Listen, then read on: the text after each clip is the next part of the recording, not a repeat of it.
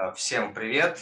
Э, на связи с вами Сергей Леонов, и это 18-й выпуск подкаста для специалистов по GetCourse.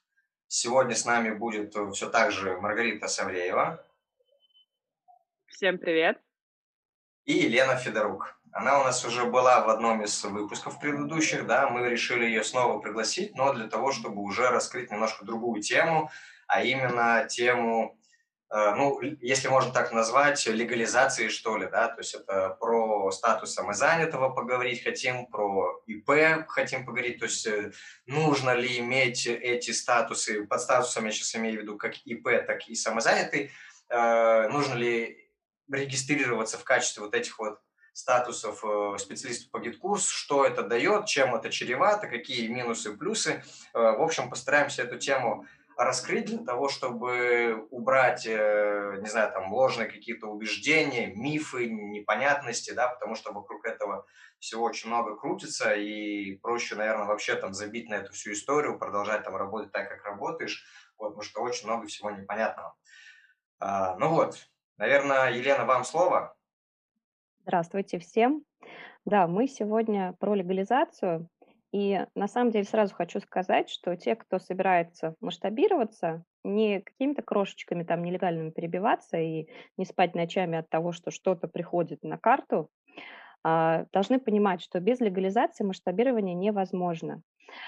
А, мы, к сожалению, не экстрасенсы, и мы не можем предугадать, э, случится ли налоговая проверка, не случится. Если случится, то когда это произойдет, а, заблокирует ли финмониторинг банковский вашу карту или нет.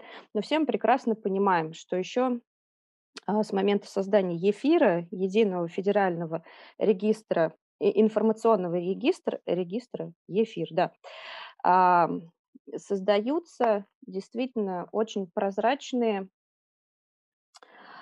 Отношения между государственной властью и данными о доходах физических лиц, предпринимателей всех, да, и все практически как на ладони. Поэтому э, цель ни в коем случае не напугать, но мне очень хочется с юридической стороны вам показать, что это действительно э, выгодно, выгоднее оформиться, чем не оформиться. А, и, конечно, ссылки на законодательство обязательно, на разъяснения будут. Есть, э, я сразу скажу, что у нас встретится там письмо, например, Федеральной налоговой службы, у него название такое там из серии заклятий вызвать сатану. Я вот, вот эти вот все я перешлю а, Маргарите и Сергею, чтобы вы могли уже ознакомиться сами с первоисточниками и почитать. Почему важно оформиться? Чтобы вы понимали, что неважно даже, оформлены ли вы или не оформлены, закон, если вы фактически занимаетесь предпринимательской деятельностью, а, все равно э, признает вас предпринимателями, даже если у вас этого статуса нет. Самозанятые с 2020 года также относятся к субъектам малого и среднего предпринимательства. То есть это так называемые микропредприниматели, которые только самостоятельно ведут деятельность. И что же такое предпринимательская деятельность? Это самостоятельная, осуществляемая на свой риск деятельность, направленная на систематическое получение прибыли от пользования имуществом, продажи товаров, выполнения работ или оказания услуг. Таким образом, а, ключевые здесь определения – это систематичность, и цель получения прибыли. Систематичность наступает а, после того, как два и более раза вы приняли деньги за работу, товары, услуги. Все очень просто. Это статья 2 Гражданского кодекса, а еще есть 11 статья Налогового кодекса, физические лица, осуществляющие предпринимательскую деятельность без образования юридического лица, но не зарегистрировавшись в качестве индивидуальных предпринимателей – в нарушение требований гражданского законодательства при исполнении обязанностей, возложенных на них налоговым кодексом, не вправе ссылаться на то, что они не являются индивидуальными предпринимателями. То есть то, о чем я сказала. Если даже вы не зареганы, то э, фактически осуществляя предпринимательскую деятельность, вы подпадаете под все требования закона, которые обязывают вас уплачивать налоги, и э, в некоторых случаях взносы э, в пенсионный фонд, фонд обязательного медицинского страхования. Ну, если есть у вас сотрудники по трудовым договорам, еще платим в соцстрах. А, важное в этом плане является э, письмо Федеральной налоговой службы от 7 мая 2019 года о направлении обзора судебной практики по спорам, связанным с квалификацией деятельности физлиц в качестве предпринимательской в целях налогообложения. Соответственно, если вы получили доходы не в связи с вашей деятельностью э, предпринимательской, или отсутствует признак систематичности извлекаемой прибыли. То есть, например, сделали один запуск, протестировали нишу, а, попытались понять вообще, пойдет или не пойдет. А здесь, конечно, это еще не предпринимательство, потому что, ну, завтра мы э, поняли, например, что все у нас не, не идет, не конверсит, и перестали этим заниматься. Систематичности нету, предпринимательской деятельностью признаваться не может. А, и в самом письме есть э, конкретные доказательства систематичности. Это показания лиц, которые оплатили товары, работы, услуги, расписки в получении денежных средств, выписки из банковских счетов лица, которые соответственно, за незаконное предпринимательство привлекается к ответственности акты передачи товаров или выполнения работы, оказания услуг и так далее. И э, важный момент. В качестве доказательства систематичности извлекаемой прибыли признается, знаете что?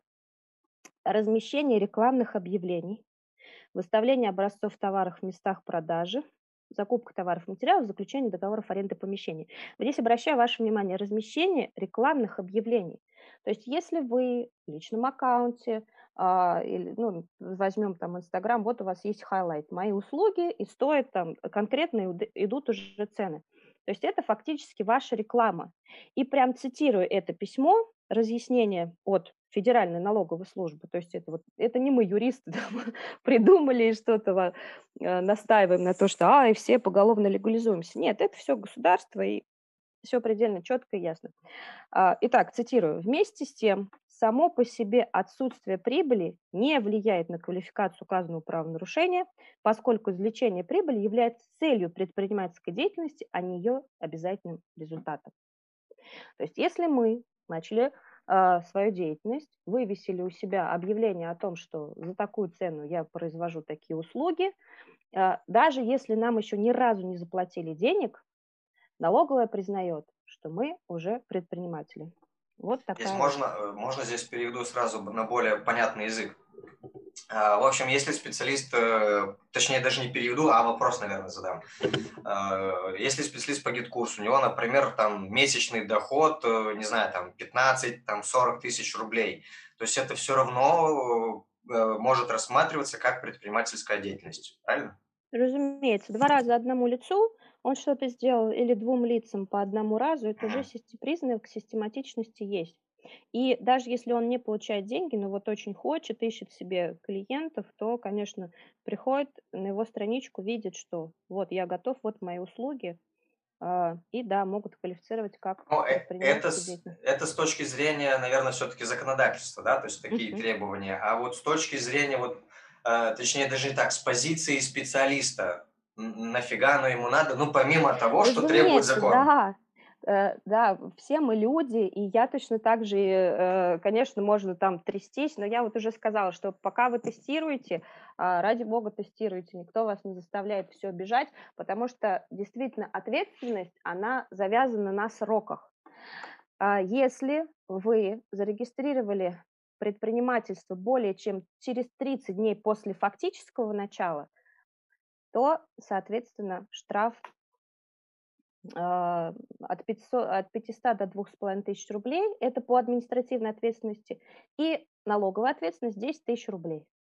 То есть здесь вот совокупность идет этой ответственности, и ну, услышьте, что у вас вот этот месяц, 30 дней, с момента фактического начала как раз дается для того, что вы, о, понял, у меня все получается, классно, все, прибыль пошла, побежал я регистрироваться. Я сама не рекомендую делать это все заранее, потому что появляются обязанности, мы о них сейчас поговорим еще, платите вот взносы, если вы индивидуальный предприниматель. Вот, но а, непосредственно перед запуском, когда вы уже поняли, что вот на широкую вы запускаетесь, то есть после теста желательно зарегистрировать, ну и как бы вас без статуса все равно не прикрутят в любом случае оплаты на ваш сайт. А после тестинга поняли, все, прибыль идет, поэтому пошли зарегистрировать. Тем более, опять же, поговорим еще об этом. Самозанятость зарегистриру... регистрируется у нас сейчас в течение трех минут, три минуты, ребят.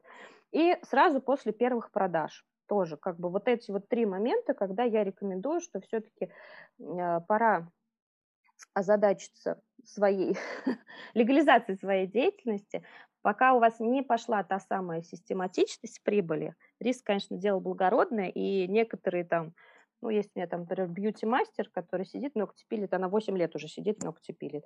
И каждый раз спрашиваешь ее, она говорит, да, господи, ну, заплачу штраф. Ну, придут, заплачу.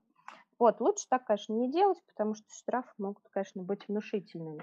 Итак, вот ну, я, да. я, у меня как раз вот прям тоже уточнение про 30 дней. Я, когда, допустим, как специалист, я уже там, допустим, три года работаю, получаю деньги по черному, и получается, я сейчас зарегистрирую, меня начнут проверять, что я Нет. до этого делала, штрафуют не, меня. Не волнуйтесь, не-не-не. Нет, это же надо будет доказать.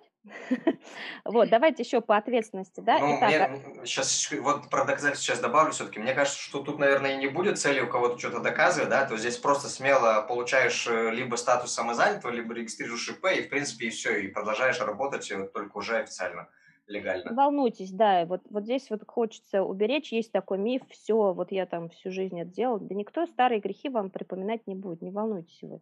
Главное, новых не наделать. Ну да, тем более здесь вопрос там о каких-то там небольших э, деньгах идет. Еще раз я подчеркиваю, мы сейчас говорим про специалистов по GetCourse, которые оказывают услугу. И это обычно услуги, они какие-то там, ну, э, небольшого порядка, что ли, в деньгах, хотя тут опять-таки зависит от э, того, как все-таки специалист продает и что он продает, да.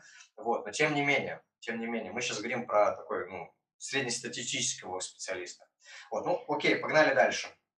И да, я чуть-чуть еще вот про ответственность добавлю. Э, значит, административная. Если мы э, осуществляем предпринимательскую деятельность без госрегистрации от 5 до 2,5 тысяч.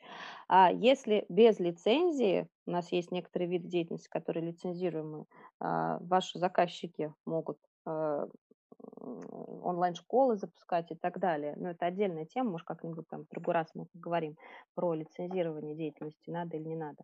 Но, в общем, здесь штрафы, конечно, более внушительные, до 50 тысяч, и самое обидное – конфискация э, продукции, орудия производства, сырья и так далее. Наше орудие производства – это, собственно, наш компьютер, ноутбук, планшет. А, налоговая ответственность, она при. Еще раз, да, административная сама по себе за сам факт, а налоговая уже, она зависит от доходов. То есть эм, после фактического начала предпринимательской деятельности, если вы в течение месяца не зарегистрировались, то 10 тысяч. А э, если в течение трех месяцев после фактического начала предпринимательской деятельности все-таки вы не пошли, не заявили о том, что я есть такой предприниматель, у меня все классно, то 10% от предполагаемой прибыли вот это вот, конечно, тоже триггерит меня саму очень. От предполагаемой прибыли, но не менее 40 тысяч рублей. Ну, Уголовное не будем, просто скажу, есть 171 статья, там, конечно, уже крупный ущерб и крупный размер. То есть, э, то есть, смотрите, здесь, во-первых, э, предполагаемую прибыль могут насчитать, как и захотят, э, скорее всего, правильно? Вот. И, соответственно, ну, цифры могут вообще там взяться, ну, не, не какие-то странные, да? Не менее 40 тысяч. В любом случае 40 да. тысяч на старте, на старте, когда это, конечно, очень внушительно. Я еще все-таки хотел бы упростить немножечко, но опять-таки я со своей колокольни, это все не с юридической стороны смотрю. Значит, смотрите, что получается. Точнее, вот, правильно ли я вижу?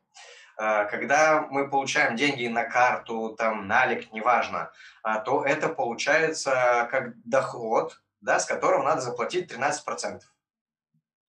Мы вот. поговорим об этом, да. Вот ага, я мы еще хотела этому... задать вам вопрос. Да, как вы считаете, да. сколько есть вариантов легализоваться у человека?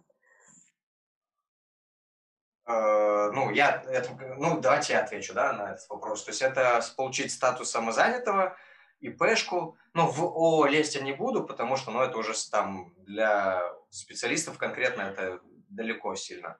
Вот. Ну и, наверное, Хорошо. еще а заплатить. Еще, да. да, еще легально. В принципе, как может человек получать деньги легально? На работу а устроиться. Замечательно. Раз. Дальше еще.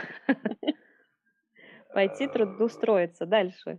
На биржу встать. Не, Наверное, говорим, заключить... что он получает. Биржа это если ему нет у него, не, не дают, и он грустит. Наверное, заключить договор с кем-то на оказание услуг. Ну, я как физлицо кому-то оказываю какие-то услуги. Наверное, но я сейчас предполагаю. Замечательно. Да, и остальное вы назвали. И есть, конечно, еще один законный способ, тоже вот о нем упомянули, оставаться физлицом без каких-либо статусов, но при этом вы платите 13% налог на доходы физлица от вашей деятельности. Аналогично, сдаем квартиру, платим налог 13%. Зарегистрировались как самозанятые, платим с этой сдачи налог сколько? Уже 4%, если сдаем физлицам по договору э, коммерческого найма. Чувствуете уже как бы э, меньше налоговое бремя, если есть какой-то статус. То есть, значит, первое, остаемся физлицом, но мы при этом платим 13% налог на доходы физлиц. Второе, трудоустраиваемся и заключаем гражданско-правовой договор. А статуса, если у нас при этом нет, вот эти 13% будет за нас платить тот, кто нас нанял, и ИП или ООО. Соответственно, э, третье. Здесь, здесь сразу, пока далеко не ушли, хочу обратить внимание, что это невыгодно тем, кого кто нанимает. Они этого делать не хотят правильно? Ну да, все же э, намерены расти и зарабатывать действительно миллионы, и для вас это тоже информация полезная, мы обязательно к ней вернемся, но сейчас уже могу отметить, что вы являетесь для своих сотрудников без какого-либо статуса, просто для физлиц, вы являетесь налоговыми агентами. Это означает, что вы обязаны исчислить, удержать и перечислить а, в бюджет 13% налога на доходы физлиц. Видите, если как мы, весело получается? Если мы переносим на специалиста по GetCourse, который для кого-то оказывает услугу, то тот, кому он оказывает услугу, должен будет заплатить 13%, получается. Да, если у этого да. специалиста по GetCourse у нет никакого статуса. Вот такая печаль. Да, соответственно, заказчику специалиста ему этот головняк не нужен. Головняк в плане юридического, ну, в смысле бухгалтерских каких-то документальных историй и в плане, зачем ему вообще платить. Ну, то есть специалист хочет получить, ну, условно возьмем там, не знаю, там 10 тысяч рублей. Вот, да, и получается, что сверх 10 тысяч э, заказчику надо будет заплатить. То есть зачем ему увеличивать свой расход? Этого Нет, давайте не более интересную задачку решим. А, например, у меня есть 100 тысяч. Э, я решила, что это мой бюджет на, э, ну, там, что вы делаете, базовая настройка, запилить все воронки, накачать чат-бот, и плюс еще давайте мне тексты тоже напишите. В общем, вот есть 100.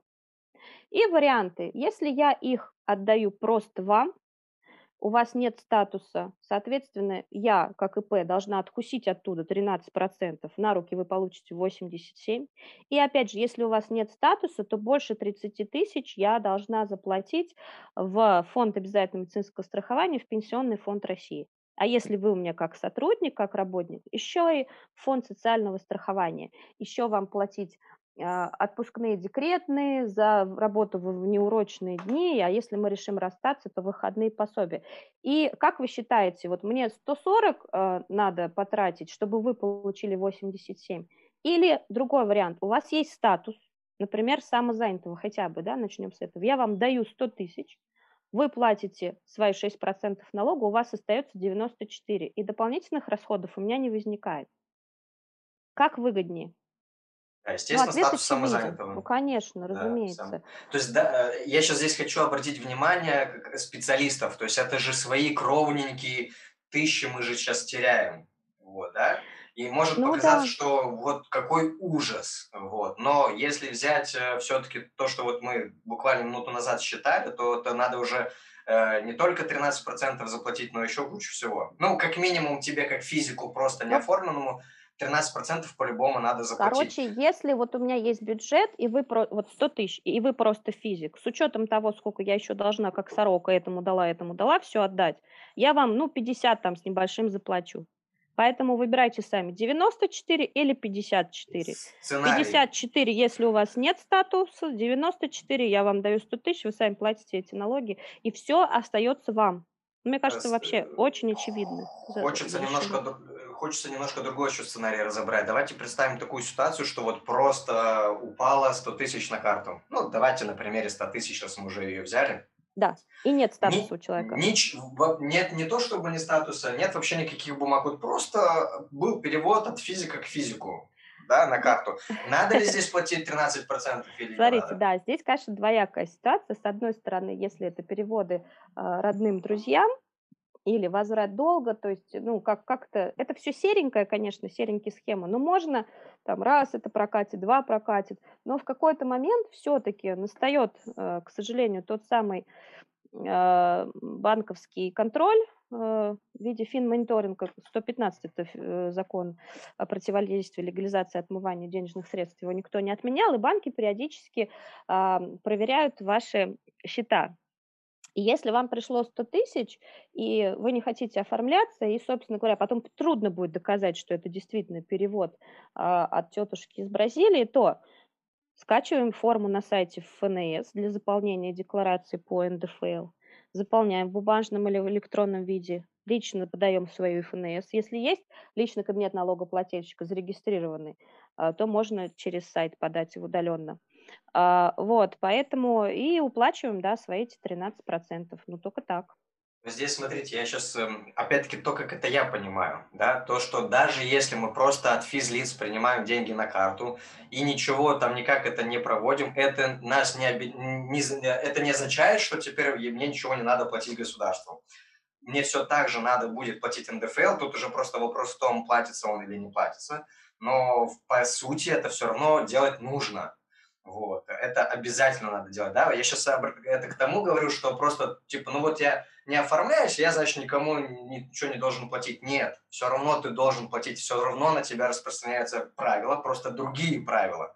И там даже, получается, дороже это тебе будет, должно обходиться. Вот. Другое дело, это соблюдается, не соблюдается, но, тем не менее, эти правила все равно есть. Ну, э, знаете, вот на самом деле некоторые вот говорят, да, не коснется, да, когда-нибудь. Вот я серьезно всегда вспоминаю эту маникюршу, которая 8 лет сидит, пилит ногти. А, у меня была такая ситуация. Мы жили в Московской области, в Нарфаминске. У меня муж военный, вот он там служил, и мы, значит, жили, снимали квартиру. И а, приходит ко мне участковый, вообще, ну, мы живем-то два месяца, никого не знаем, приходит, значит, добрый, я, так, я уже потом клубок распутала, и вот по факту вам добрые соседи, значит, написали в прокуратуру, а, что постоянно тут кто-то живет, а перед нами вообще там, ну, квартира большая, у нас семья большая, там, трешка, и там жили в каждой комнате по, одна, по одной, э, доктора там раньше жили, девушки-врачи. Вот, и, в общем, они жаловались на врачей, а пока это все документы ходили, уже пришли участковые ко мне. Прокуратура дала а, поручение проверить, что там происходит, действительно кто-то живет, кто-то не живет.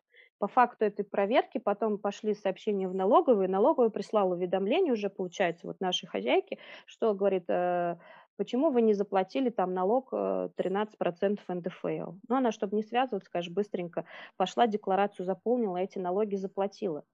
То есть ну, по, по, действительно, пока с этим лично не столкнешься, думаешь, ну, меня никогда не коснется. Ну, вот я тоже думала, что меня не коснется, у меня там грудничок на руках, ко мне пришли эти два дядьки участковых, сели и начали меня спрашивать, кто, что, как. И я понимаю, что я сейчас даже соврать-то не смогу прилично, потому что спросят, а как, ну, я скажу, там, там, сестра двоюродная скажет, когда у вас день рождения у вашей сестры? Ну, вот как-то не получилось, а поэтому сказала договор. Еще да. Хочу еще добавить, да, то, что бывают же регулярные платежи. Что значит регулярные? Это когда, ну, там, плюс-минус в одни и те же даты или часть месяца приходит какая-то сумма, и она всегда одинаковая, например, да? Да, и тут проблема не только у того, кто платит, а еще к кому приходит.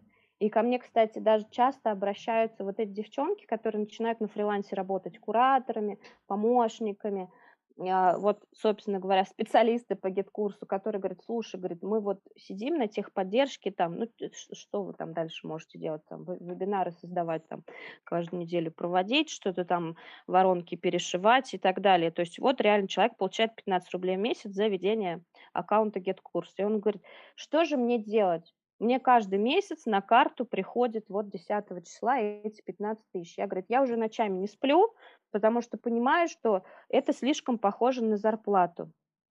В общем, действительно, если мы, а, если ИП переводит не со своего расчетного счета по договору, как это положено, а сначала выводит денежки себе на личную карту и потом переводит на личные карты другим людям, причем регулярно, это называется веерное обналичивание – как веер раскрывается, вот, собственно, так, с расчетного счета туда, с этого счета туда, может еще несколько таких операций быть через какие-то технички, прокладки.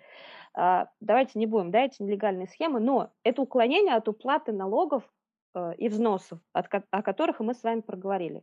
13% НДФЛ, а, плюс, э, ну, порядка 30%, даже чуть больше за все, да, фонд обязательного медицинского страхования, Пенсионный фонд России и фонд социального страхования. И, к большому сожалению, если вот выявляется эта схема, каждый раз такие отношения признаются трудовыми. То есть страдает прежде всего ИПшник, который должен вот это все заплатить, плюс еще за неиспользованный отпуск, и плюс еще на него налагаются штрафы. Поэтому, ну и пострадает сам человек тоже, потому что 13%-то он не заплатил, поэтому будь добр, откуда теперь их возьми. В общем, все грустно. Ну, давайте сейчас немножко без сложностей в плане вот этих всех правовых историй, там, юридических, или как там это правильно называется, да, то есть все-таки хочется как-то упростить, вот э, э, через призму специалиста пропустить, да, то есть вот то, что вы сейчас пример приводили, 15 тысяч, ну, это же вроде бы небольшая сумма, да, но тем не менее. То есть, ну, может быть, сегодня 15, там, через какое-то время, возможно, увеличит там свой доход, либо появится еще какой-то там дополнительный источник, да, там клиент, например. В общем, если под, подрезюмировать, то что мы имеем? Получается, что проще заплатить 6% да, от этих 15, да, это будет уже не 15, это будет чуть-чуть меньше, но зато это первое, это будет э, спокойно, ты можешь спать, что еще, какие еще плюшки эта история дает. Ну, я не знаю, там, можешь ли ты там э, какие-то э, документы там для путешествия оформлять, ну что там для там, а, требуется Кредит шенген? подтверждает, да, для, если кто-то хочет взять кредит, то из приложения «Мой налог» можно распечатать справку о доходах, то есть это прекрасно проходит. 14 100, по-моему, получается, если от 15 тысяч отнять 6%. То есть здесь уже, наверное, здесь уже, наверное, вопрос, знаете, когда такой, типа, ну вот у меня и так э, маленькая сумма, то, типа, куда мне там еще 6%, да, может так показаться. И здесь уже либо все-таки с этим смириться и не заморачиваться по этому поводу, да, а, либо там попробовать договориться, как-то там разделить эту сумму, например, с своим заказчиком, ну, условно, там, не знаю, год. А, то есть как-то, чтобы там компенсировали или еще что-то там, да. Вот, ну, это как, как вариант. Да, если мы берем действительно, сам, вот про, что сделать проще всего, чтобы спать спокойно, да, потому что, ну, месяцы вы там не спите спокойно, ну, два. Некоторые, конечно, привыкают, и потом для них такая неожиданность, что вдруг к ним стучаться с проверкой или банк начинает требовать а, подтверждения экономического обоснования а, проведенных финансовых операций, то есть поступлений и списаний с карты. И, к большому сожалению, если нет договора, а, который защищает вас и ваших заказчиков, то ничего невозможно доказать. Давайте Смотрите, еще... Как? Да. да. А, ага. Ну, все-таки все-таки хочется, мы просто все-таки очень много уделяем внимания тому, как это с точки зрения законодательства, это действительно важно. Но все-таки еще хочется через призму, вот мне, как обычному человеку, я не разбираюсь в этих всех законодательствах, на, на кое оно мне надо. То есть это какие-то справки мне уже получить проще, правильно? Получается. Да. Там, я не знаю, какие-то выплаты... Вернуть выплаты 13% НДФЛ. Так. Соответственно, если у вас есть доход, с которого вы платите НДФЛ, то есть если вы просто физик, сдавайте декларацию, потому что все то, что вы заплатили государству, эти 13%, это можно вернуть. Чтобы не платить 13%, платить поменьше 6%, обзаведитесь статусом. И вот эти сэкономленные, получается, 7% э, это ваши личные деньги. Ну, здорово же.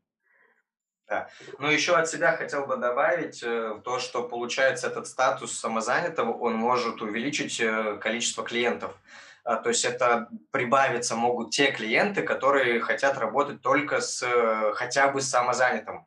Да? То есть, ну, то есть, чтобы он был как-то оформлен. Вот. По крайней мере, на нашем опыте у нас клиенты с нами работали, в частности, и потому, что у нас есть ИП да, то есть потому что если П, с нами можно заключить какой-то договор, мы там уже платим налоги туда-сюда, и, соответственно, с нами как-то в белую можно работать, не надо придумывать какие-то там э, схемы, чтобы с нами поработать. Вот, это крайне важно. Плюс еще с нами работали компании, то есть ИО, и, ну, то есть не только ИПшники с нами работали, но и ИО, да, как раз потому, что мы, ну, какой-то официальный статус имеем, вот. А еще, например, есть государственные тендеры, где классно вводятся деньги, но там вообще надо ООО.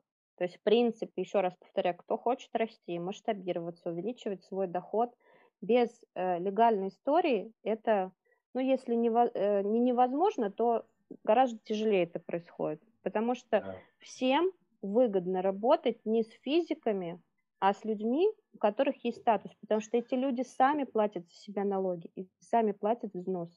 Мы с вами, ну, неспроста Да, решили эту задачку про 100 тысяч. Поэтому выбирайте сами, сколько Да-да-да, вам. здесь это, э- это крайний момент важный, потому что, ну, по крайней мере, на нашем опыте, вот ко мне обращались э, достаточно, ну, не то чтобы прям много, но достаточно компаний, причем крупных ООО компаний, да, которые, ну, в принципе, они не рассматривают э, неоформленных специалистов. Вот. То есть им важно это минимум ИП было. Ну, то есть, я, хотя не знаю, там про само- самозанятый, может быть, их тоже бы устроил, не в курсе, но вот им важно это была история, поэтому здесь можно получить более крупных клиентов, более крупные чеки уже можно делать, да. То здесь это накладывает тоже некий геморрой в плане там документов, каких-то отчетности, да, но в целом это пере, все равно это ну, ерунда какая-то, это можно там заморочиться там разочек, да, но зато ты получаешь больше клиентов, ты получаешь больше денег. Вот. Ну, некоторые могут сказать, а зачем мне, вот у меня на данный момент сейчас вот, ну, нет и все остальное. Ну, э, а завтра к вам постучится там Василий Иванович э, из ООО, который эм, от человека в списке Forbes, и что вы будете делать? Вот что вы будете? Он Да, скажет, да. выставите мне счет. А вы такие, ой, а я простой физик. Ну, и, собственно, э, если вы хотите так и сидеть на этих вот случайных заработках, перебиваться и там на личную карту получать, ну, как бы это ваше право. Вот, кстати, тоже еще хотел обратить внимание, э, у GetCourse а, ну, у разработчика платформы, да, у них же есть страничка с, со специалистами сертифицированными, да, и вот мы там висели как э, компания. И вот, собственно, те, кто к нам обращался, они прям так прямо и говорили, что мы к вам обратились, мы вас видели на той страничке, и вот потому что вы компания, мы к вам решили обратиться, потому что нас не устраивают э, просто ну, физики. А, физ... а компании там на тот момент было всего лишь две, зато специалистов там что-то ну очень много, я уж точно не знаю, но там прям скроллить и скроллить. Вот, а компания в самом-самом низу. Да, то есть это тоже важный такой момент. А, Вот, э, ну, на подумать том, что все-таки есть смысл как-то приобрести себе статус. И еще даже если не ждать какого-то там дяди, который за тобой придет там забирать НДФЛ неоплаченные там, да, например, то как минимум то, что вы сказали, это либо налог, ой, либо налог, ну да, выплата там по этот, компенсации или что там, Э, плюс, не знаю, вдруг обстоятельства сложились, кредит надо получить, э, вот, да, э, можно уже как-то доход свой подтвердить официальный, А, либо, я не знаю, сейчас я вот тут уже выдумывал, ну, например, вы хотели там, решили поехать э, в Европу, а там надо тоже подтвердить свой доход. А, Мгм. Вот, да, то есть э, тут самозанятый уже позволяет это сделать. Причем самозанятый это три клика, да, вот, Мгм. а, ну, ИП сейчас уже тоже не сильно сло- сложно, но это немножко посложнее, там уже там обязательств сильно больше. Вот, но тем не менее. Вот это мы сейчас тоже, наверное, обсудим, да, это сравнимо ИП либо самозанятый. Окей, Рит, ты что-то хотела добавить? Да, у меня вопрос по поводу компенсации. Знаю, такая штука есть, которые вот люди, работающие оффлайн, и платят за садик, за школу, за какое-то образование, и они потом какую-то компенсацию получают. Мгм. Вот касаемо вот самозанятых, это реально что-то делать? Вот э, не знаю М, вообще, это из этой серии или нет. Нет, самозанятый, ну как мне тоже говорят, говорят, вот, мы ИПшники. Я говорю, ребят, ну вы, смотрите, вы и так платите 6% налогов. То есть человек платит 13, да, и ему государство эти 13 может вернуть в виде налоговых вычетов. Имущественный налоговый вычет, приобретение а, квартиры, дачи, там, другой недвижимости, а, социальный налоговый вычет, как раз обучение, лечение, э, лекарства. А, но это только те, кто 13%. Это я говорила для тех, кто э, как физик не хочет оформляться, вообще заморачиваться, но э, мы сейчас вам озвучили, что декларацию тогда вы все равно заполняете, подаете, и э, как вернуть обратно эти 13%? Только через вычет. За обучение, да, не только за свое можно, если в государственном учреждении и- или в частном, но, например, с лицензией. Можно и за ребенка, и за музыкальную школу можно, э, за частный садик там в каких-то пределах. То есть у них есть эти деньги, которые а, по- подлежат возврату. Вот, это только с 13%. А предприниматели, вы уже заранее экономите. Вы экономите на том, что у вас, э, ну, государство создает условия, что, п- ну, почему вообще э, такое отношение к ИП? Потому что это наши рабочие пчелы. Я когда провожу бизнес-интенсивы и в фонде поддержки предпринимательства, и там действующие предприниматели, будущие, там много вот как раз бизнесовых людей тусуется, и все тоже начинают, вот я сам заработал, почему я должен отдавать? Я говорю, так, все подняли руки, а теперь, значит, опустили руки те, у кого дети ходят в частный садик или в частную школу. И, как правило, этот лес рук остается. Я говорю, хорошо, вопрос второй. Опускаем руки те, кто пользуется исключительно частной скорой помощью и ходит только в частную клинику. То есть вот ни разу вы не пользовались государственной медициной. Максимум опускается там 2-3 руки. Вот этот лес рук остается. Я говорю, ребят, то есть это то, куда идут наши налоги. Это честно. И плюс, конечно, мы за своих сотрудников платим не просто так. Вот, там тоже семьи, дети. И э, предприниматели э, вот этих льготных режимов очень много. Если IT-компания сейчас у нас вообще там 3%, если в Крыму кто-то бизнес развивает, там есть режимы налогообложения даже 1%, но в любом случае это то, что э, потом опять же возвращается к нам в виде уже социальных услуг, ну и плюс там армия, полиция, все вот эти вот. Госслужащие тоже слуги, слуги народа за, за наши налоги нам, на, на, нам, ну, тут ладно, уже пошла философия. Вот я еще хочу, знаете, как добавить такой момент. Вот тот, кто, кого все равно не убедили эти истории про социальные всякие истории, там, да, скорых, не скорых, да, то, в общем, э, был такой момент, э, я когда был за границей, э, мне нужно было, соответственно, ну, как-то на что-то же жить, да, и вот я иду свою карточку там, да, в банк отношу, и, и там с меня местный банк, короче, списывал комиссию. Вот. И, ну, за транзакцию.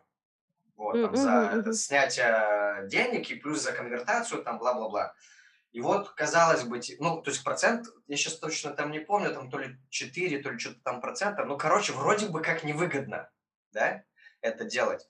Но я в то же время такой думаю, о, окей, я сейчас могу отказаться от этого процента, но тогда что будет? Я тогда буду вообще без денег сидеть. Вот, правильно же? Или я сейчас все-таки получу деньги, но да, я потеряю там вот эти вот проценты. Вот.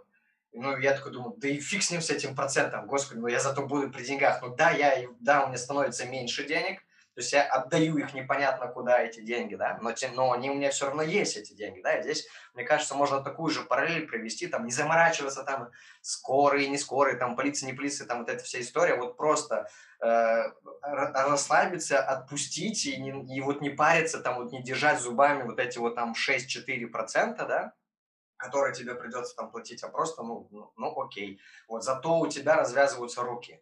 Вот, да, то есть ты в этом плане вот у тебя появляется больше возможностей. Да, надо использовать это выражение «развязываются руки». Да, действительно, пока мы в тени, по серенькому, там, по черненькому, руки же действительно связаны. А так, представляете, все, у вас просто крылья появляются, и дальше вы летите. Да, да, то есть э, конкретно специалисту я не знаю, нужен ли будет там интернет-эквайринг на сайте, да, то есть, ну, вряд ли. Но, тем не менее, это уже сильно проще. Там, да? В то же время ты можешь открыть какое-то свое второе направление, продавать там, я не знаю, там вязаные игрушки там в дополнение там к своей там деятельности. Но я сейчас фантазирую, вот, правильно? Ничего вы не это... фантазируете, все так и есть. Ну, так я к тому, что ты можешь продолжать быть специалистом по GetCourse у, но еще какое-то там свое хобби продавать, ну, например правильно, да, то есть здесь э, да. в этом плане я просто поражаюсь людям, которые начинают, вот, 6%, да, да чувак, тебе три клика, ты получил статус самозанятого и подключаешь нормальный, полноценный интернет-эквайринг, вот. То есть, и, э, и получаешь когда... еще нормальных клиентов, платежеспособных, а не тех же, да, таких же да. физиков, которые там жмутся и говорят, ну, 10 тысяч дорого вообще. Конечно, конечно. То есть пока ты спишь, ты можешь получать оплаты какие-то, да. Ну, опять-таки, я сейчас не, не знаю, применимо это конкретно к специалистам по GetCourse у или нет, но, тем не менее, это все-таки вот про больше возможностей, да. То есть мы уже сказали это и про какие-то компенсации, это про какие-то справки, когда ты там хочешь куда-то уехать и так далее. Вот. То есть это все-таки, ну, проще становится. Вот, а не так, что ты там, ну, непонятно, что ты и кто ты. Да, а теперь для тех, кто до сюда дослушал и не слился, мы расскажем, как это все сделать, легализоваться, подключить, потому что, мне кажется, люди скажут, мы уже все поняли, а те, кто э, сказал, э, э, мы все равно ничего не будем делать, пошлите, они уже выключили. В общем, для тех, кто э, классный, э, все понял, терпеливый, дослушал до сюда, ребята, давайте сейчас скоренько. Значит, плюсы самозанятости. Нет отчетности. Вообще никакой отчетности. Вы понимаете? Никакой. Самые низкие налоги. 40 рублей с тысячи, если вы работаете с физиком. А, нигде нет таких низких налогов.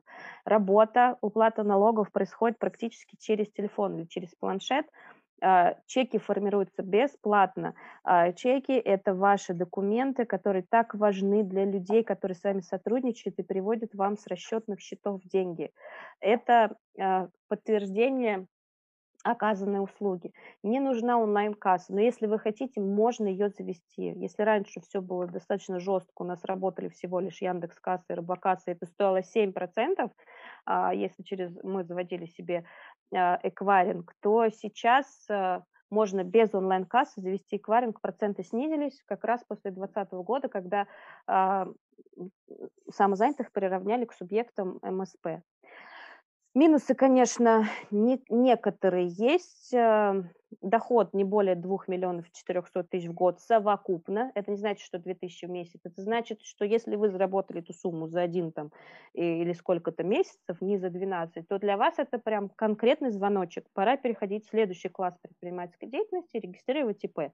Там уже смотря от, от выбранной системы налогообложения, до 60 миллионов, до 150, до 200 можно зарабатывать. Ну, а потом, когда вырастете до этих цифр, логично, что надо уже будет делать ООО, чтобы что-то можно было продать, подарить, завещать, разделить. То есть, а, чтобы вы понимали, что самозанятый, что индивидуальный предприниматель – это статус физического лица.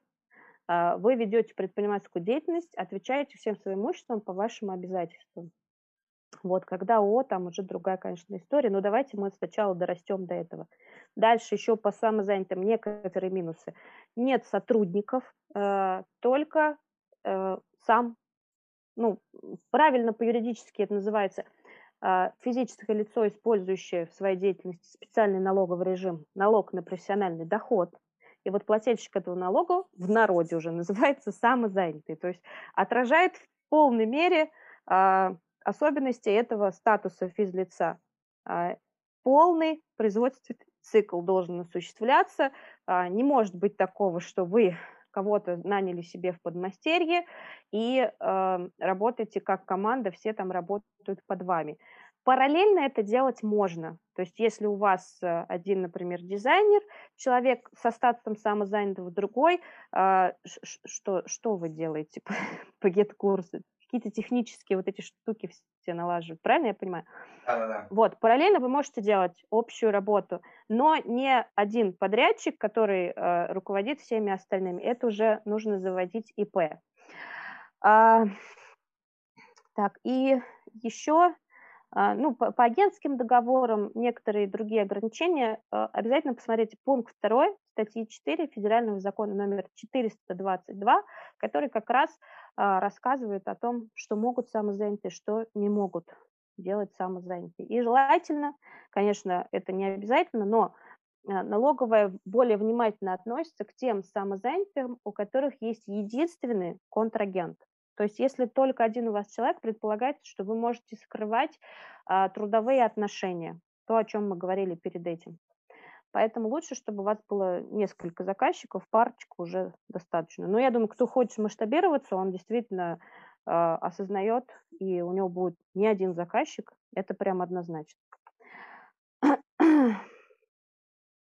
Так, а, теперь по потом, потому как регистрироваться. Юлиан, пока не перешли. Ага. А есть, э, есть же те спецы, которые устраиваются в один проект и работают, и их абсолютно устраивает зарплата, они больше никуда ни с кем не сотрудничают. Получается, им самозанятые в этом случае не подходит, то как быть? Ну, почему подходит? Просто нужно будет э, составить договор таким образом, чтобы он вообще минимально соответствовал трудовому. желательно тогда на каждый проект, который они делают, чтобы у них был отдельный договор.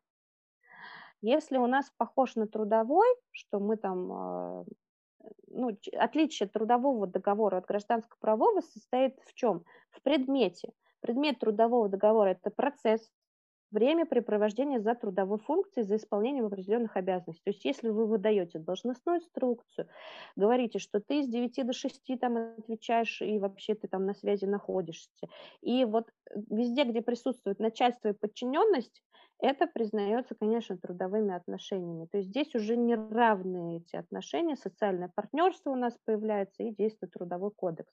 Но если мы говорим о гражданском правом договоре, его предмет – это результат. То есть вам ставят конкретную задачу, и абсолютно все равно, как вы ее делаете, когда вы ее делаете, ночью, днем, три дня где-то проездили, потом сели там за три часа все это сделали. Никого это не интересует. У вас есть результат, к которому э, вы стремитесь. И вот по таким договорам, разумеется, здесь все чисто, можно работать и с одним контрагентом. У меня был случай, правда, не со специалистом по гет-курсу, а в Саратовской области есть эм, мужчина, он э, делает авторскую мебель. И вот там как раз, как только этот э, режим начался, он вздохнул с облегчением, закрыл свой ИП, чтобы вот ни, отчетности никаких не было, никто его там не беспокоил, зарегистрировался в качестве самозанятого и вот эти свои табуреточки пилил. И получает он крупный заказ от парк-отеля. Парк-отель а, выкупил большую территорию, там санаторий раньше располагался от какого-то завода, и там сделал отель, ресторан, и вот для летних этих э, домиков э, официанты, куда ходят, там еду носят, он делал мебель, классную дизайнерскую, авторскую. Сидел стругал все табуреточки. И налоговая пришла и говорит, ай-яй-яй, у вас тут трудовые отношения. Он говорит, пардон. Говорит, какие у меня трудовые отношения? Мне платят хорошо, у меня один заказчик. То есть у меня вообще на полгода я обеспечен заказами. Поэтому все прекрасно, мы смогли отбиться, написали объяснение в налоговую. То есть, да, есть э, такие варианты, когда такие отношения признаются подозрительными, но вот, вот здесь мы смогли отбиться, потому что договор четко э, содержал в качестве предмета результат. То есть тебе заказали 30 стульев, ты их вот к этому числу, ты что хочешь делаешь? Он там говорит, я на рыбалку вообще сегодня ездил, то есть я вот, например, это не делал. Я действительно, я не работаю на них, я не их работник а, у меня есть вот заказ, я заказ выполняю, все. И здесь то же самое, грамотно, ну, договор как подорожник, короче, я же везде на каждой конференции это повторяю, чтобы было что приложить к больному месту. В общем, да. здесь, можно, здесь можно помимо того, что в формулировке через результат прописываются, еще можно и каким-то временем это сделать, то есть не надо там на каждый месяц заключать, мы можем просто, типа, чувак, мы там берем тебя на год, и ты нам там делаешь какую-то историю там, да, и все, ну, то есть поддержку какую-то нам Ну, оказываешь. э, каждый месяц, вообще не- э, к месяцам тоже не привязываемся, потому что трудовой кодекс привязан к месяцам, там обязательно аванс и зарплата должны Да. платиться. Мы привязываемся к отчетным периодам, это тоже такая фишка, то есть отчетный период может быть неделя, а, там, две, не знаю, 10 дней, а, но желательно, чтобы это не был месяц, и в этот отчетный период обязательно что-то происходит.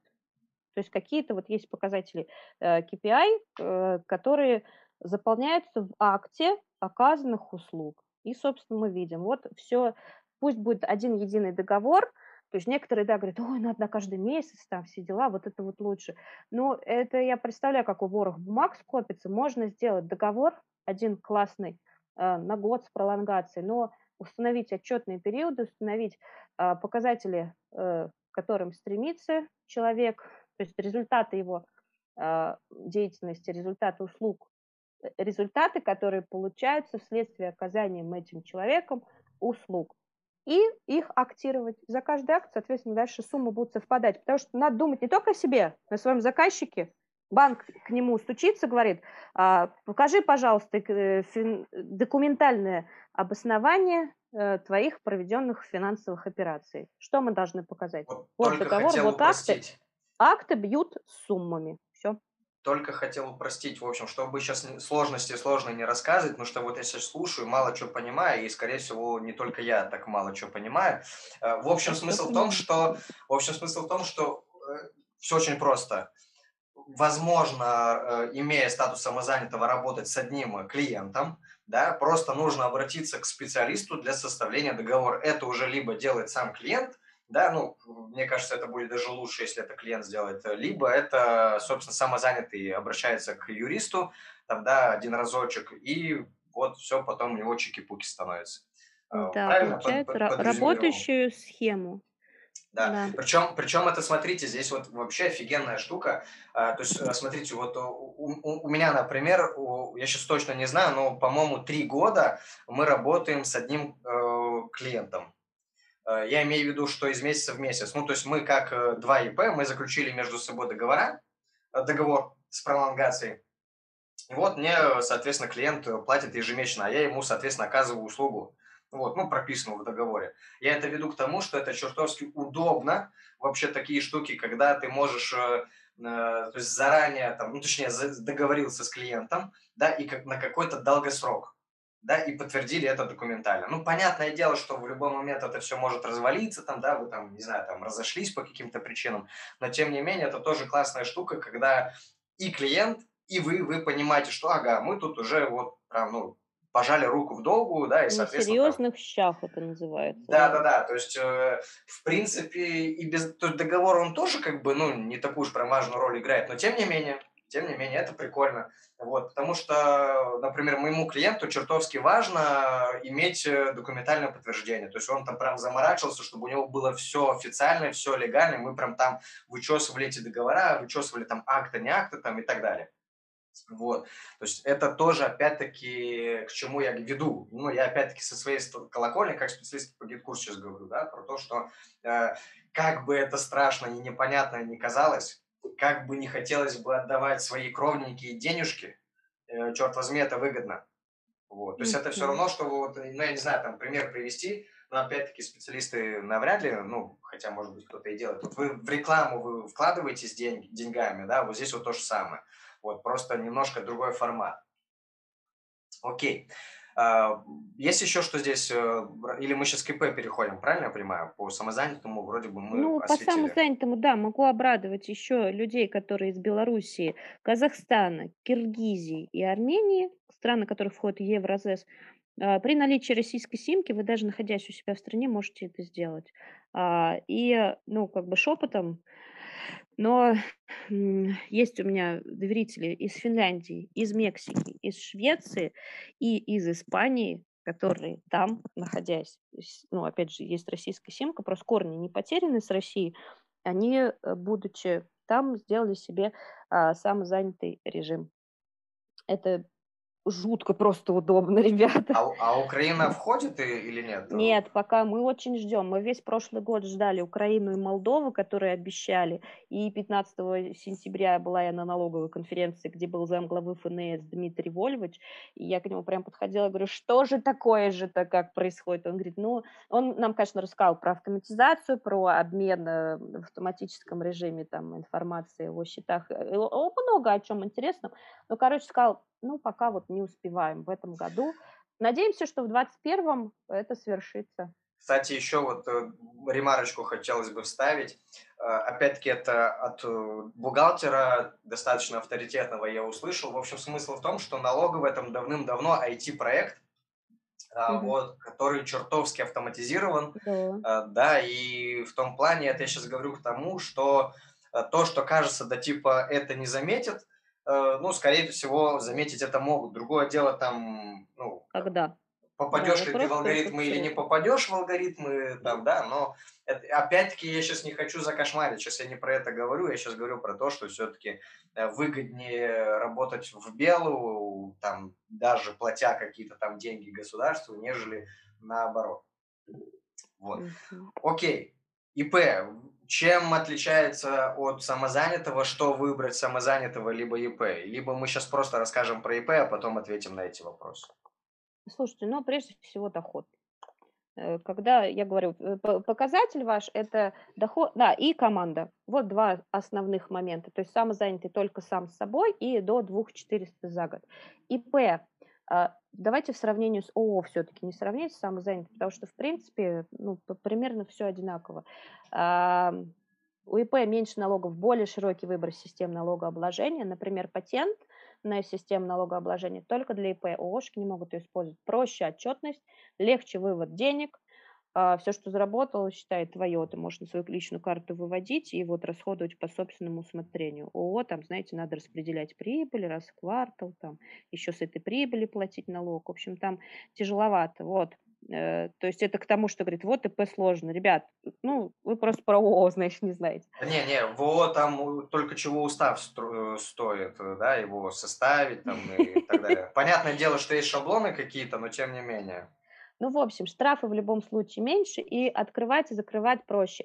Я обязательно дам ссылочку. У меня есть статья про 6 способов, как открыть ИП, и из них э, половина вообще не выходя из дома в принципе, и даже не ходя в налоговую. Можно вызвать представителя, который сделает тебе ЭЦП, электронную цифровую подпись, которая будет действовать как раз на время регистрации, а, подать все эти документы удаленно, а, и вам на электронную почту придет э, выписка из э, лист, ну, лист записи в ОГРН, ИП. Есть еще простой способ – это обратиться в банк, где ты предполагаешь открытие расчетного счета, да. а он уже делает все сам, короче. Вот, вот он, он делает то же самое, а, и он еще госпошлину за, за вас платит в обмен на что? В обмен на ваше заявление о том, что вы планируете в будущем открыть расчетный счет.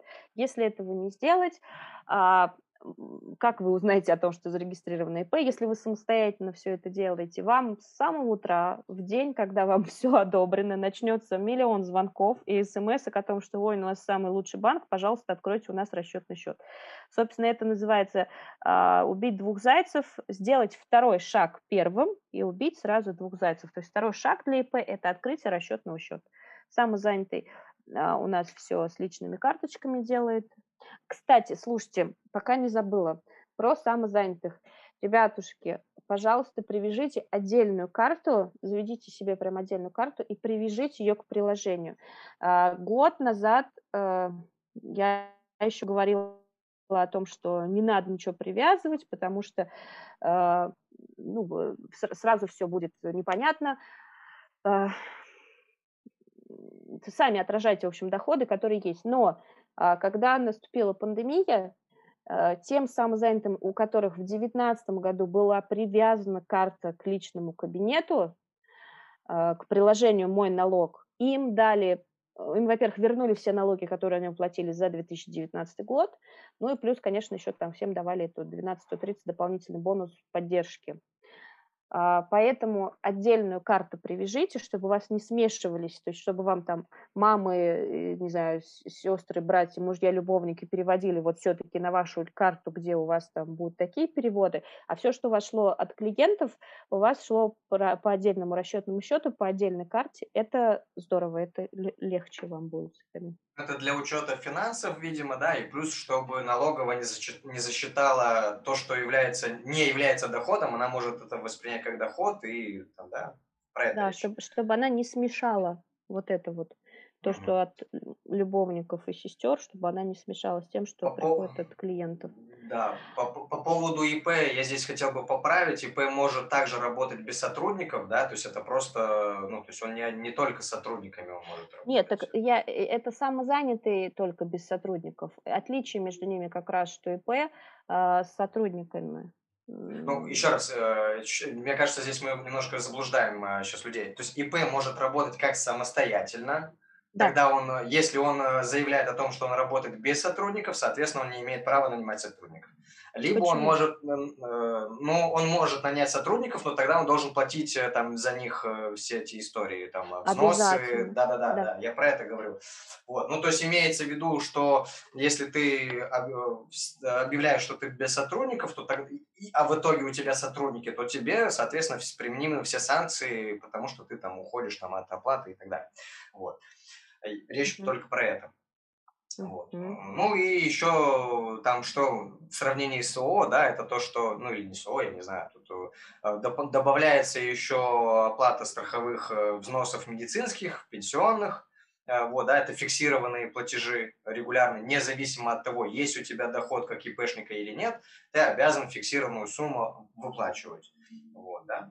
Такой момент мы сейчас mm-hmm. не проговорили. Это а, смотрите, как э, избежать выпл- уплаты этих взносов. Первое. Тот же самый режим плательщик дохода, на, э, плательщик налога на профессиональный доход, НПД, вот тот самый самозанятый, можно применять и когда вы ИП.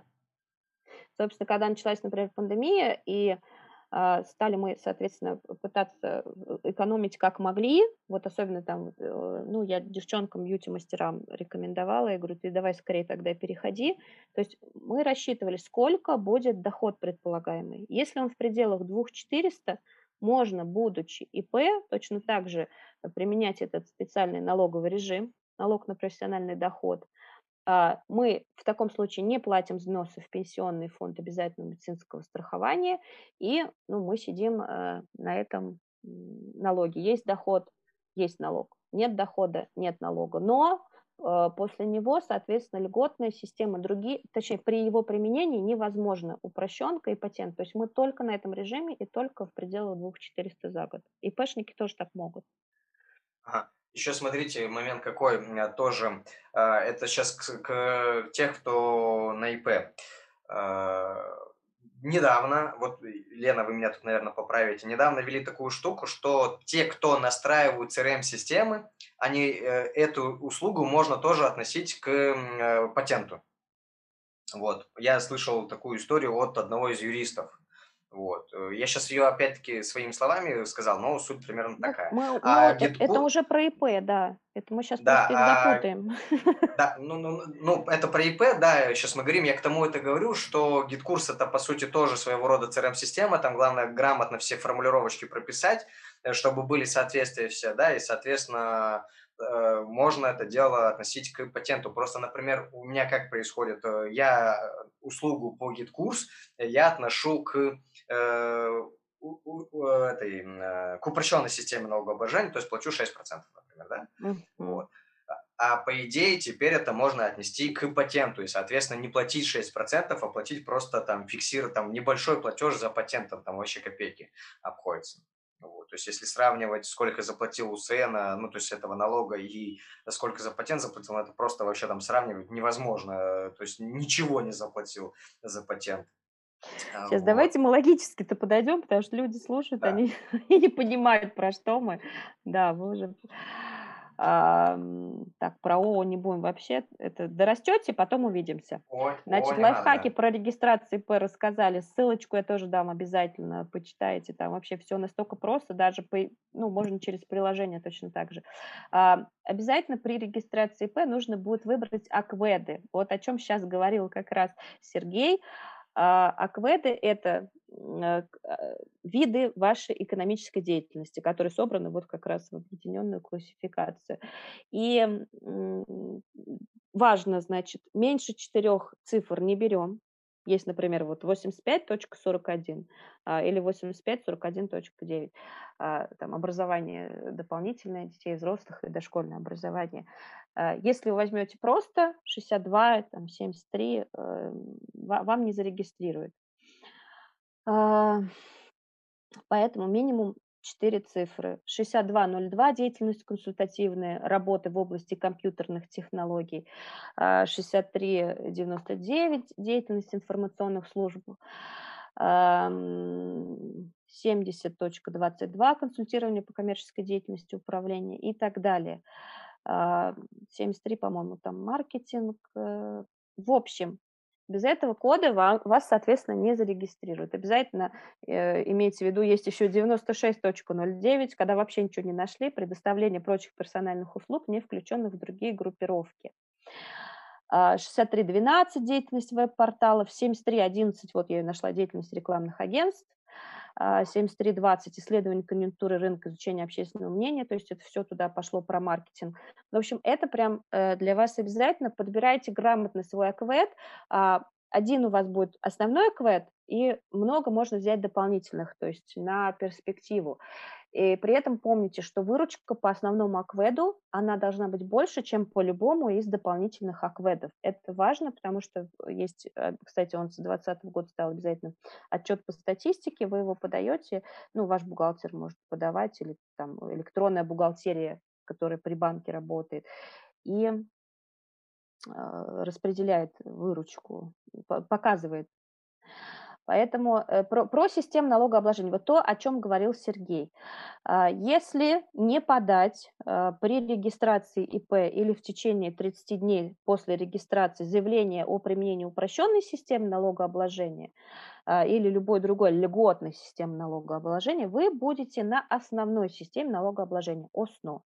Здесь и НДФЛ 13%, НДС 20%, налог на прибыль 20%. В общем, 20%, ребят, это одна пятая часть дохода. Это прям больно. А, соответственно, есть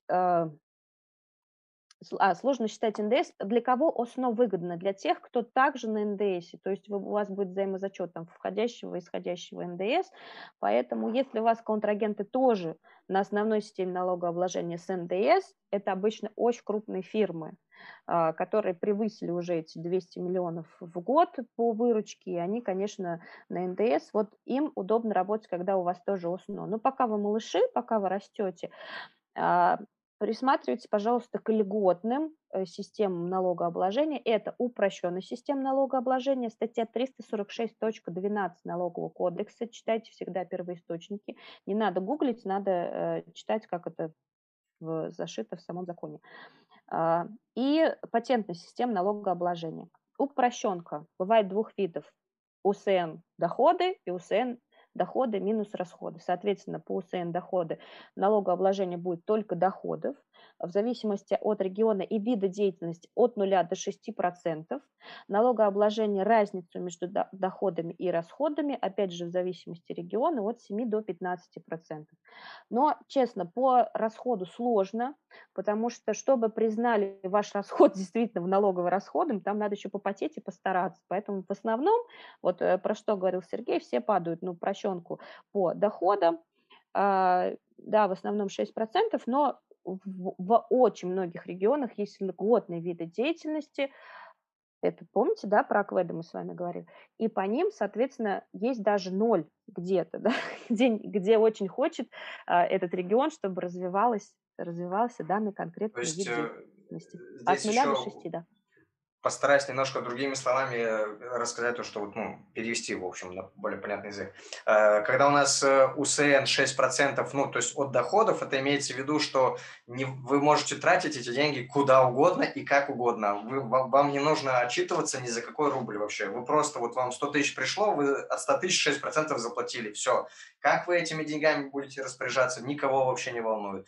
Если вы платите налог после вычета расходов, то вам, а, то, во-первых, не все расходы попадают под категорию уменьшения налога, а, вот, точнее, ну, правильно еще сказал?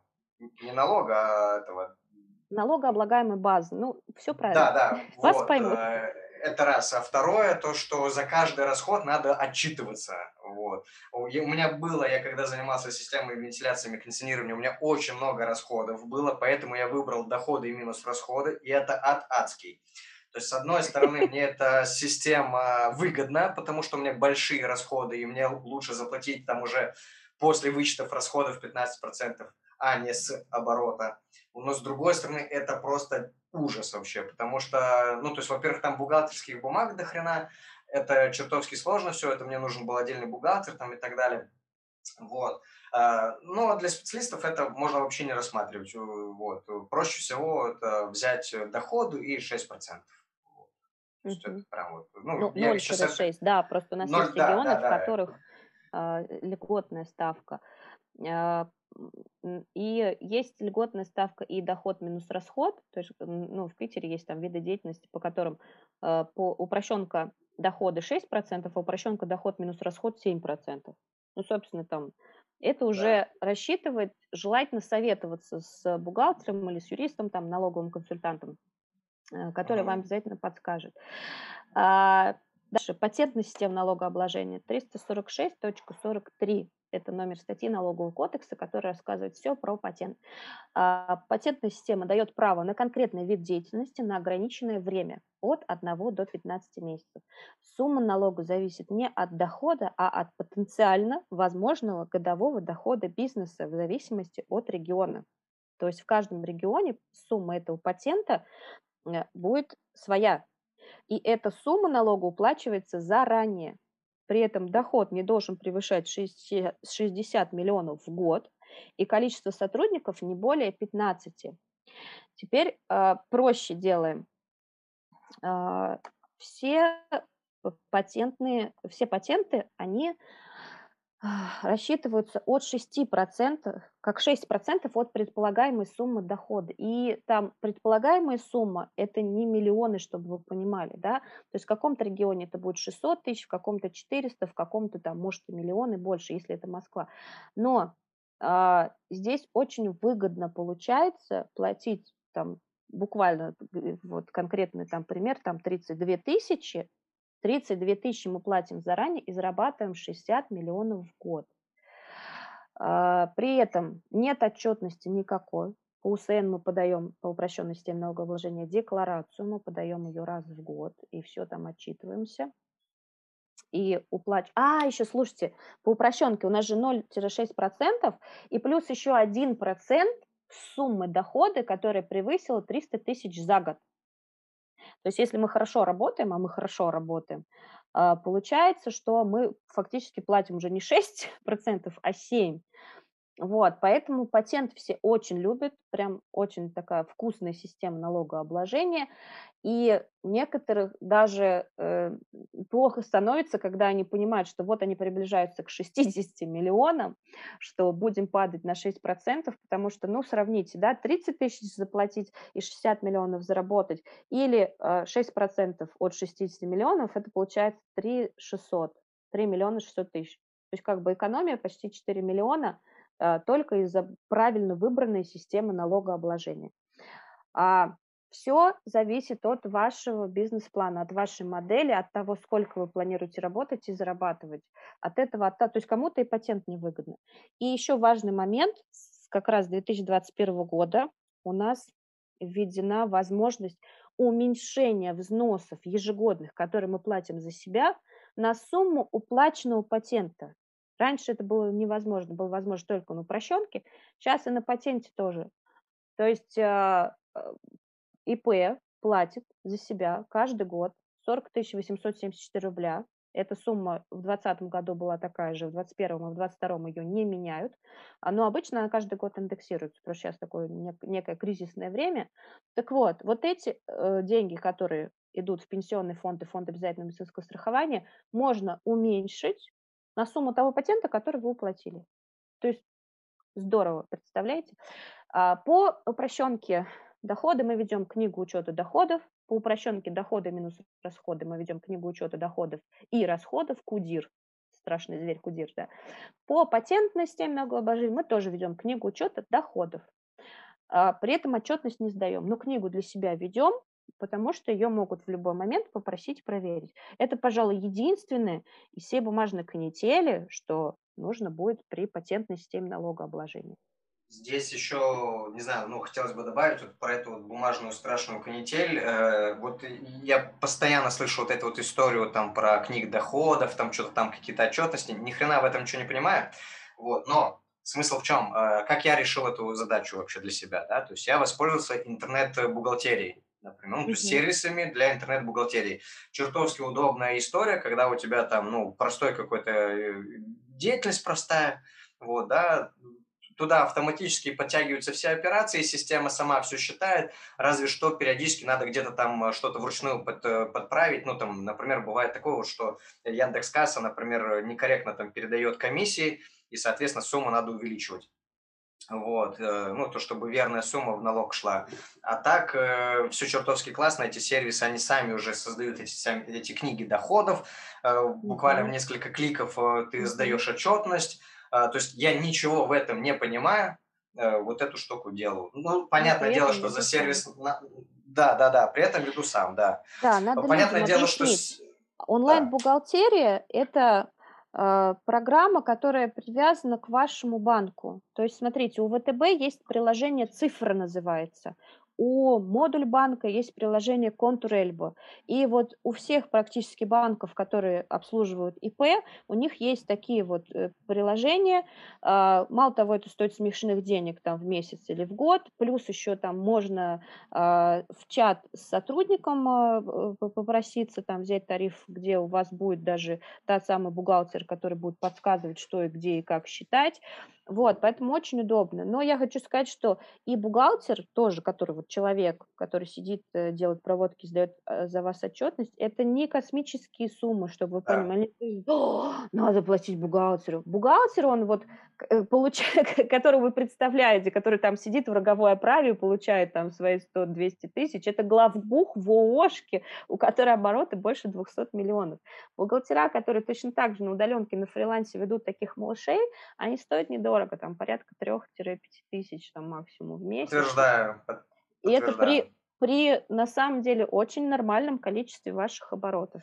То есть, если даже вы сомневаетесь в этой цифровой бухгалтерии, что вы там что-то не разберетесь а, в, ну, вот в тех приложениях, которые привязаны к вашим банкам, к вашим расчетным счетам, если вдруг вы не знаете, обращайтесь, мы же вам подскажем, собственно, да? Э, здесь еще хочу добавить то, что бухгалтер не нужен, скорее всего, не нужно будет ежемесячно. То есть он может быть нужен в первое время, потому что пока ты во всех там этих штуках разбираешься, акведах, не акведах, там, да, ну, чтобы как-то там наладить.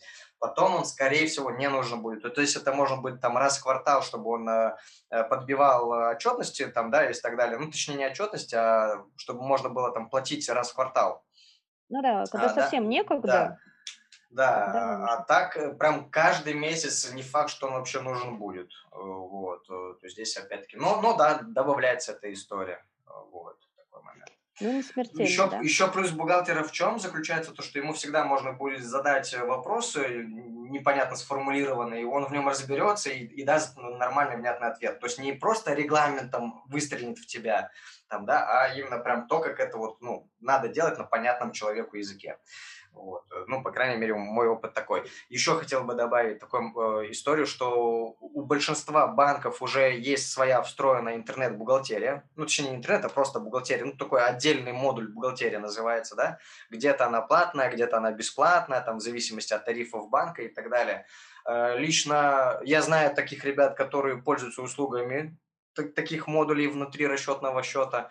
Э, вот. Мне лично не зашла эта история. То есть я потестил, э, у меня что-то там не устроилось, сейчас уже не вспомню, что где-то я не понимал цифры, не было прозрачно, какие-то они вообще непонятные были. Э, где-то это там мне не нравилось, я хотел там прям вот в режиме реального времени наблюдать, для того, чтобы понимать, сколько мне денег отложить на налоги, чтобы там, не, а не искать потом в моменте денег нет, а надо платить налоги, да. В общем-то, такая история. В общем, мне не зашло. Кому-то заходит, кому-то не заходит, но это я сейчас веду к тому, что можно даже вообще не оплачивать сервисы, а пользоваться просто бухгалтерией в том банке, где у вас расчетный счет. Открыт. Uh-huh. Опять-таки, если она вас устраивает. устраивает. Вот. Я решил пользоваться сторонним сервисом Эльба, контур Эльба, вот то, что вот вы сейчас говорили, да. Uh-huh. То есть ему вообще все равно, в каком у вас банке счета, и это, этих банков может быть несколько делается синхронизация, и все, и там прям прозрачность абсолютная. Я понимаю каждую цифру, я каждую цифру могу открыть, и, и, и мне система покажет, как она получилась. Вот лично для меня это крайне важно.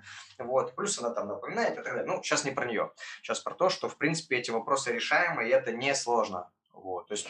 вот да, почему-то вначале все, э, я, знаете, когда у меня э, инсайт произошел несколько лет назад, когда я давала очередную консультацию, вдруг люди говорят, говорят, вы не могли бы помедленнее говорить? Я говорю, а, а что такое? Он говорит, мы же записываем. То есть мы с вами вот сейчас, да, вы, я, мы говорим о вещах, которые вот по щелчку пальцев, но действительно вообще все настолько просто, э, что невозможно не разобраться, даже если ты совсем новичок, даже если ты вообще в принципе с цифрами не дружишь. И это просто. Но люди, а как оказалось, они все это записывали. Ну вот сейчас у них будет возможность все это слушать. И э, для них это был некий, знаете, прям вообще переход на какой-то вот новый уровень. Сейчас разве вот, вот Сергей, вы ощущаете, что вы чем-то занимаетесь как бы сверхъестественным, неординарным? Ну. Нет, не ощущаю. На первом, в начале пути это, конечно, было все какой-то ужас, э, вот, но там скорее ужас не потому, что это ужас, а скорее потому, что, ну, непонятно, ну, это что-то новое, что-то неизвестное, непонятное, но, в принципе, в этом разобраться можно.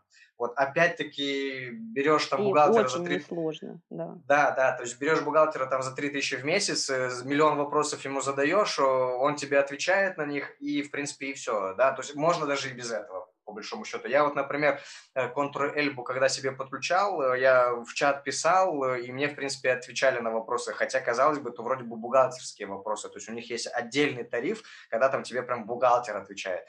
Но на мои вопросы достаточно было обычного специалиста техподдержки сервиса. Вот. Ну, они рядовые, это, эти вопросы рядовые, я ничего нового не придумал. Вот. Угу. Ну, то есть это обычные вопросы. Да, так, для впервые зарегистрированных ИП в сфере производства научной или социальной сферы э, здесь как в ЭДу привязки нет. Кстати, по патенту тоже нет привязки как в ЭДу, там отдельный список. Э, не волнуйтесь, если вам кажется, что не совпадает. Оно действительно не совпадает. Цифры, э, которые берутся для подачи заявления на патент, вот э, как называется ваша деятельность, и, собственно говоря, АКВЭД. Так вот, виды деятельности без привязки АКВЭД для впервые зарегистрированных ИП по, по некоторым, ну, на самом деле, по очень многим видам деятельности есть налоговые каникулы.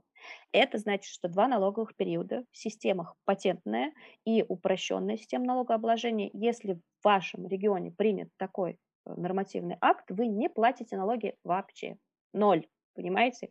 Все для вас, все для того, чтобы вам было легче э, встать на официальные рельсы.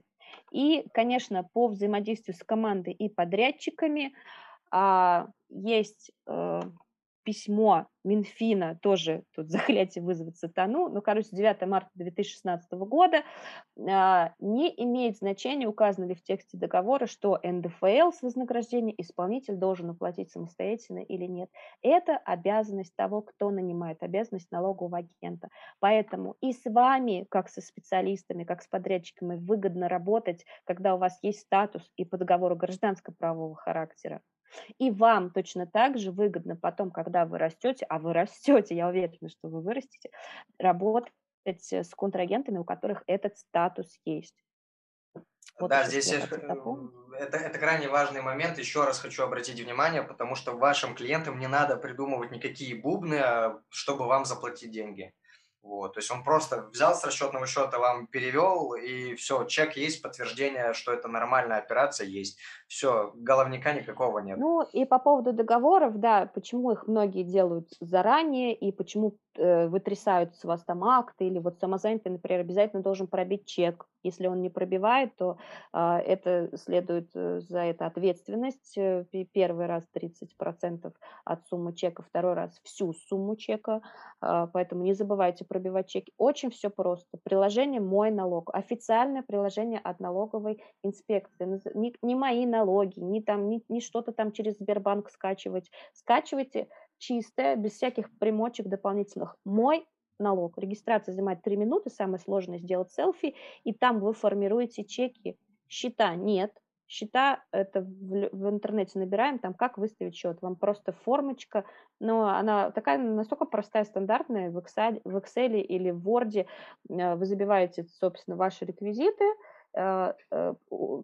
указание, за что вам переводить, чтобы совпадало с вашей деятельностью, и суммы, и отправляете это. Вот все. Ну, счет, насколько я понимаю, тоже не обязательная история же, правильно? Или а, не, не обязательная история, но просто вот я говорю, кто, кто требует, зачем с вас трясут эти документы?